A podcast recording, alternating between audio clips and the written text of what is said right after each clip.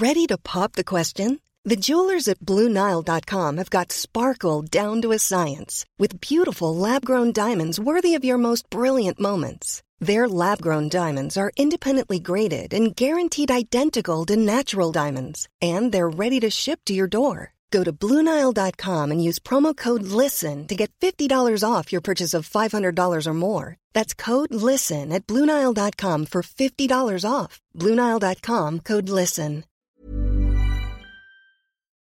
Chers auditeurs, Dear listeners, bonjour. welcome in Comme d'Archi Podcast Season 3 Saison 3 dans le monde fascinant des architectes. and in the architectural projects. Je suis Anne-Charlotte Deponte, passionnée d'architecture et docteur des universités en histoire de l'archi. I am one of the spokespersons of Anne Charlotte, who is a PhD in architecture history. Merci Thank you d'être avec moi aujourd'hui. to be with us today. Et And maintenant, now, lundi en français, place au talent. and Wednesday, let's talk projects. In English, of course.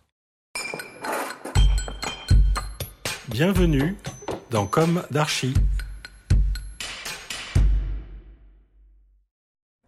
Chers auditeurs, bonjour. Bienvenue dans le deuxième épisode de notre série d'été comme d'archi sur le thème Petite chronique et beau château. Cet épisode a été écrit par Esther qui prête sa voix au comme d'archi en anglais. N'hésitez pas à écouter ce podcast lors de votre visite de ce monument. Le château d'Amboise, masse architecturale accrochée au rocher, tour à tour forteresse, place d'armes, palais Renaissance, puis prison de luxe. Il est un des grands noms des châteaux de la Loire, résidence des Valois qui, exilés de Paris par la guerre de Cent Ans, s'attachèrent au Val-de-Loire. Palais des rois de France à la Renaissance, lieu de sépulture présumée de Léonard de Vinci. En 1840, le château d'Amboise est l'un des premiers édifices à être classé monument historique. Quelques 17 ans plus tard, Léon Gozlan s'écriait d'ailleurs Est-ce que la perte du château d'Amboise ou de Chenonceau ne serait pas aussi vivement sentie que la perte bien plus réparable d'un pont sur la Seine, fût-ce celui d'Austerlitz ou d'Iéna? Et en effet, le site est historique, voire préhistorique. Toutefois, si le lieu est occupé depuis le néolithique, la phase majeure de construction du château débute à la fin du XVe siècle, sous le règne de Charles VIII. 75% du château alors édifié ont subsisté jusqu'à nos jours. De par l'histoire séculaire d'Amboise, plusieurs styles architecturaux s'y côtoient et se complètent. Gothique flamboyant, gothique international, renaissance italianisante. Mais n'allons pas trop vite, remontons les siècles, jusqu'aux prémices de notre ère. À l'époque néolithique, les analyses montrent que le site est déjà fortifié avec la présence d'un oppidum. S'y trouve la cité principale des Turonnes, peuple celte qui donne son nom à la future province de la Touraine.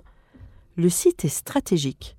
Le promontoire des Châteliers, élevé de près de 40 mètres, est une défense naturelle exceptionnelle, à la confluence de la Loire et de l'un de ses affluents, la Masse. Certaines chroniques locales se flattent même de la présence de Jules César, puis de l'empereur Vespasien. Avançons de quelques siècles. 1463. Le site est maintenant une place forte, médiévale, où le roi Louis XI installe son épouse, la reine Charlotte de Savoie.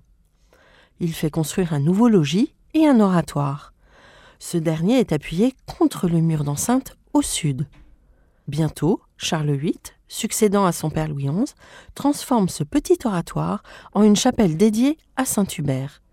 Ces travaux font partie d'un chantier de grande envergure.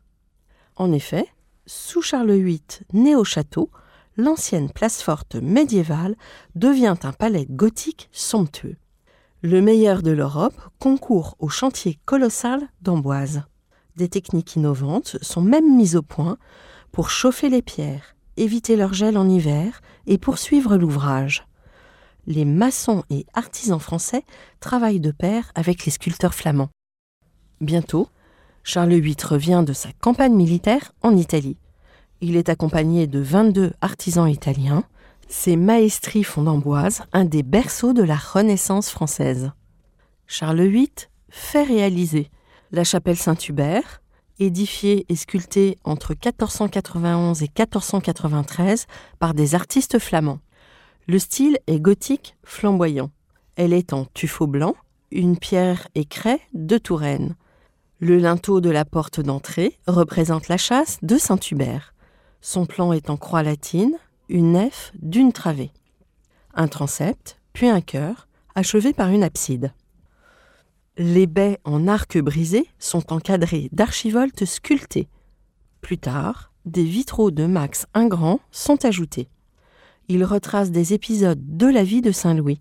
Les portes sont décorées selon un motif végétal novateur à l'époque. L'architecture devient l'imitation de la nature. Charles VIII fait aussi réaliser l'aile, dite Charles VIII, également de style gothique flamboyant. Flanqué de hautes tours, le logis royal présente une façade régulière de pilastres et de baies.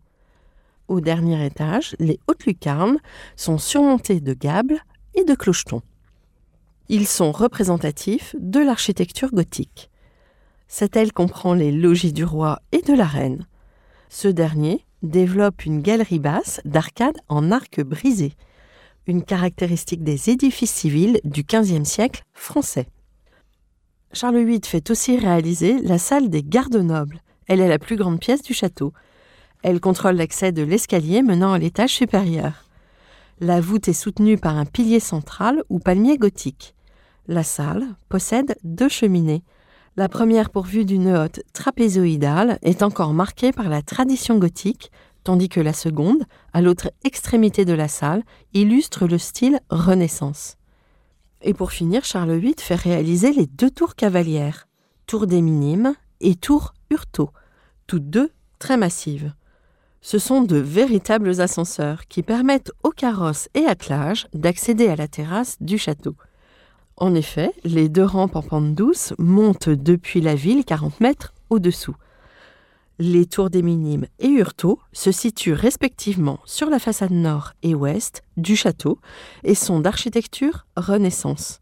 Pourtant, la rampe en hélice de la tour des Minimes, de par sa voûte ogivale et ses principes stéréotomiques, l'art de couper et assembler les pierres, semble une conséquence de l'esthétique gothique, toutefois dans une dynamique nouvelle des agencements formels.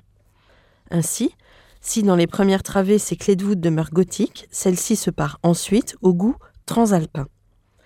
Les frontières esthétiques s'effacent peu à peu pour donner place à une synthèse nouvelle.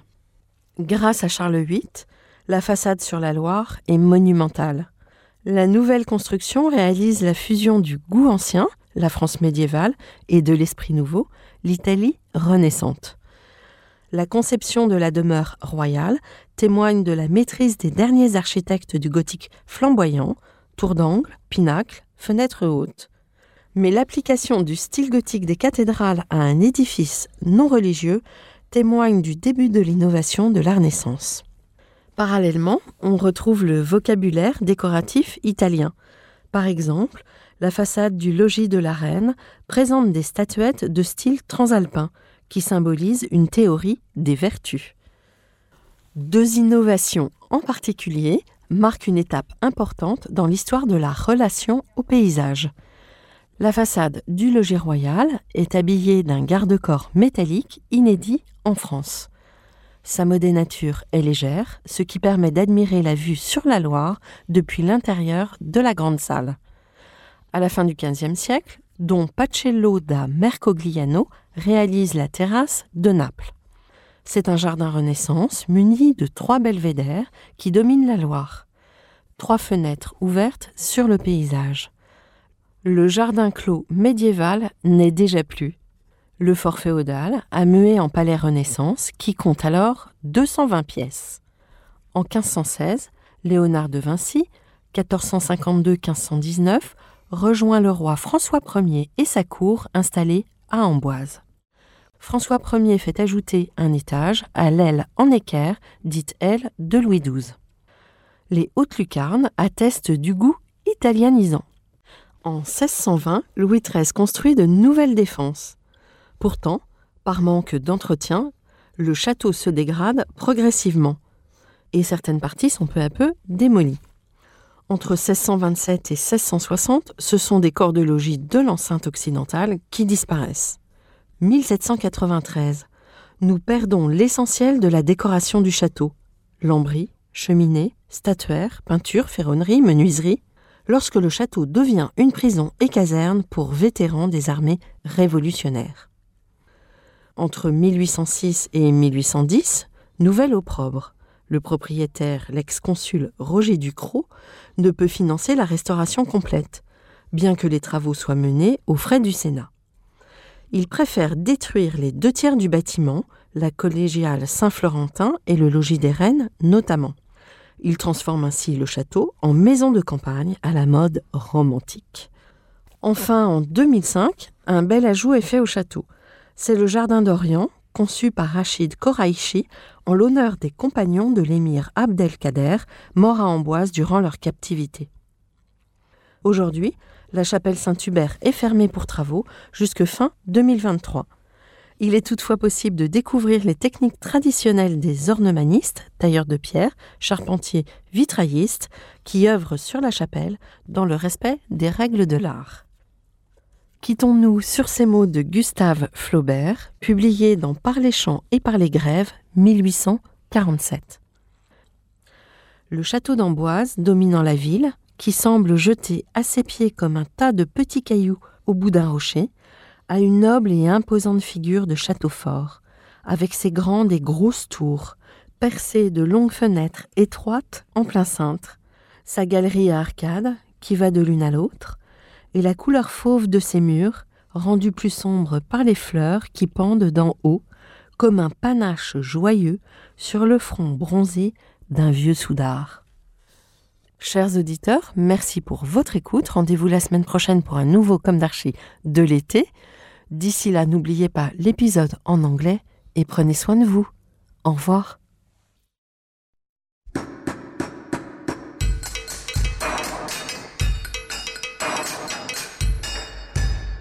Chers auditeurs, merci pour votre écoute. Merci à Julien Rebourg, réalisateur, qui nous accompagne sur la partie son. N'oubliez pas de retrouver nos sujets en avant-première sur Instagram à l'adresse at comme podcast. Si vous aimez ce podcast, favorisez sa diffusion en lui donnant 5 étoiles sur Apple Podcast, plus un petit commentaire, ou sur votre plateforme de podcast favorite. Et surtout, abonnez-vous pour écouter tous nos épisodes gratuitement. À bientôt, et d'ici là, prenez soin de vous.